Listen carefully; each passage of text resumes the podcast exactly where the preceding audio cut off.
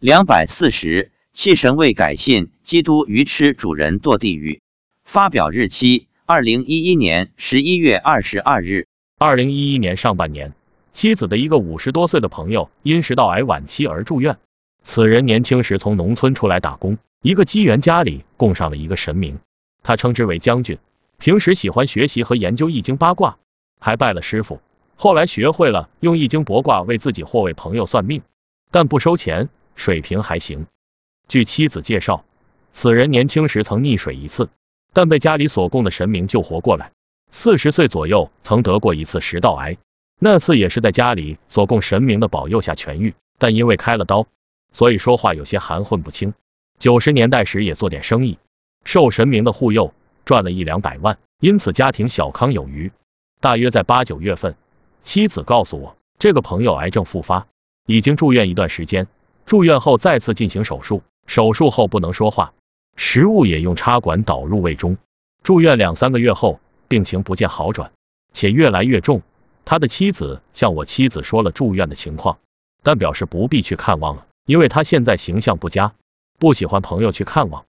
大约十一月十七日，朋友妻子给我妻子打电话，诉说老公住院几个月来，天天都要去医院侍候，很辛苦。求了家里的神明也没用，不见好转，他也累了。听人说信基督教能使人上天堂，所以他去加入了基督教，还请牧师到家里来进行了处理，把家里供的神明清理掉了，家里祖宗的牌位也清理掉了，也请牧师去医院为老公做了加入基督教的仪式。他说希望通过皈依基督教能让她老公进入天堂。妻子对他说：“你为什么不早点告诉我？你既然已经决定了。”那我也没什么好说的了。十九日登山回来的路上，妻子突然想起这件事，他说要告诉我一个情况。妻子说，这位朋友家里供的是他老家的一个地方神，几十年了，有一次差点死了，是这个神把他救过来了，还帮他赚了钱，发了财。这个朋友这次病很严重，越来越重，看来好不了了。他的老婆最后改信基督教，请牧师到家把神像清理掉了。牧师可能把神像砸掉了，这个神非常生气，要报复他和他家里人。以后他的女儿可能不能生孩子，女儿找了上门女婿，留在家里传宗接代的。这个病人死后会下地狱，且受分尸之苦。地狱报尽，不能再做人了，因为临命终时忘恩负义，同意他老婆请牧师来把神像处理掉，所以要受地狱果报。以后他老婆的果报比他更严重，因为是他出的主意。因为基督教的人是不供祖宗的。所以，他不但把神像清理掉了，还把祖宗牌位也扔了。祖宗现在没饭吃，也很生气。我问这个朋友下地狱是果报呢，还是这个神报复的？妻子说是因果报应。我又问那你怎么知道的？他说因为我们以前在他家里烧过几次香，所以是他家里的这个神告诉他的。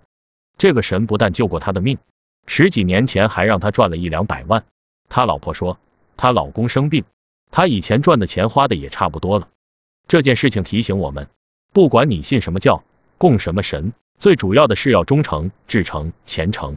如果能从一而终，所供之神也会尽力护佑你和你的家庭。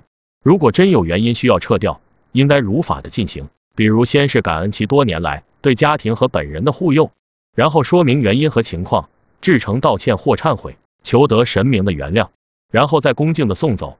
送到相应的庙里或寺里或教堂，切不可无理的强行处置。人同此理，神明也一样，一样需要得到尊重。